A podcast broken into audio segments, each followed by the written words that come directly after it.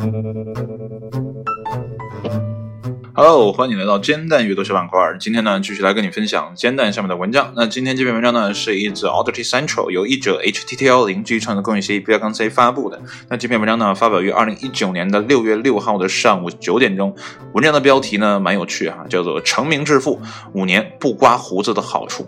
显然呢，这样的致富经呢，你我可能都学不来啊。那到底怎么回事呢？我们一起来看一下文章的正文部分。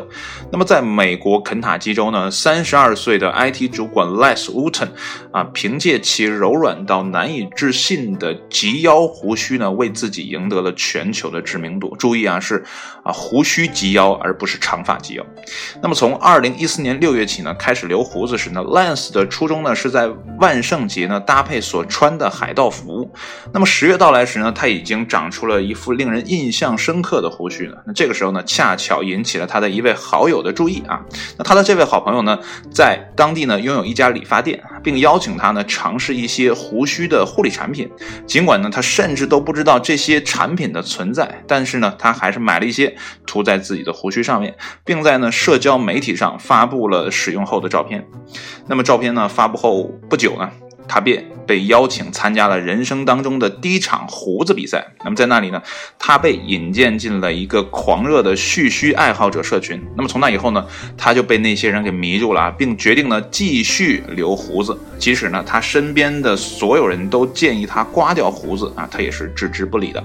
那么时至今日呢，他那柔软的面部毛发呢已经长达了二点五英尺啊，约是呢零点八米，都快一米了哈。可以说呢是以长须及腰了。你看看人家啊，胡子都能留到腰的那个位置，佩服佩服。那么在过去的五年当中呢，Lance 参加了全球三十多场的胡子比赛，并在呢美国的全天然胡须类别中呢排名第二。那么在全国呢啊全球的天然全络腮胡的类别当中呢排名第四。他不仅呢设法找到了赞助商，为自己呢提供所需的所有啊胡须的护理产品，甚至呢还参与了2018年一部由《蠢蛋搞怪秀》主演约翰尼·诺克斯维尔和《权力游戏》演员艾米莉亚·克拉克参演的电影。那么保养近三英尺长啊，十二英寸宽的胡须呢，并不是什么容易事。那么 Lance 也承认呢，自己呢每天会将大部分时间呢用于确保胡须始终处于完美的状态。他每天呢至少会对胡须呢进行两次的润滑和梳理，那么以确保其健康而平滑。他的女朋友呢则充当其胡子的临时保镖啊，确保没有人对其毛手毛脚。你看这个夫妻档啊，也是蛮有趣的哈。虽然呢，他对自己的胡子呢感到非常的自豪，但是呢，Lance 也承认，这也会呢为日常生活呢制造麻烦。虽然呢，刮风的日子呢特别烦人，但是呢，吃饭。游泳不得不回答相同的老问题，以及呢，面对试图随抓其胡子的人呢，也是感到非常的烦人的啊。话虽如此呢，他可不打算这么快的就刮掉胡子啊。他的胡子呢，使其引起了全世界的关注，为其呢带来了赞助商啊，并给他呢一个环游世界的机会。所以呢，他觉得留胡子的利呢，肯定要大于弊的啊。所以面对这样的。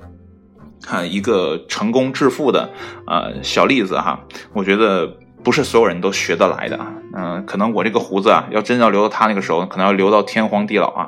这个长胡子长得实在是太慢了。所以呢，你看啊，人家这边想一出是一出，哎，人就成了。但是呢，有的时候呢，你在想象结果的时候，你能都想象不出来。开始是为什么？你看他就是开始呢，只是为了搭配圣诞啊这个万圣节的服装啊留胡子，没想到呢留出个奇迹啊，慢慢呢被呃卷入到更大的一个社群当中啊，就是蓄须爱好者的这样的一个社群，然后就不断的去啊把这个蓄须呢变成一个自己的。呃呃，职业吧，啊，你看现在他的状态，大部分时间都在打理胡子嘛，那肯定没有时间去编程了嘛，对吧？这个 IT 主管天天摸着自己的胡子，他哪有心情去想怎么编程啊，对不对？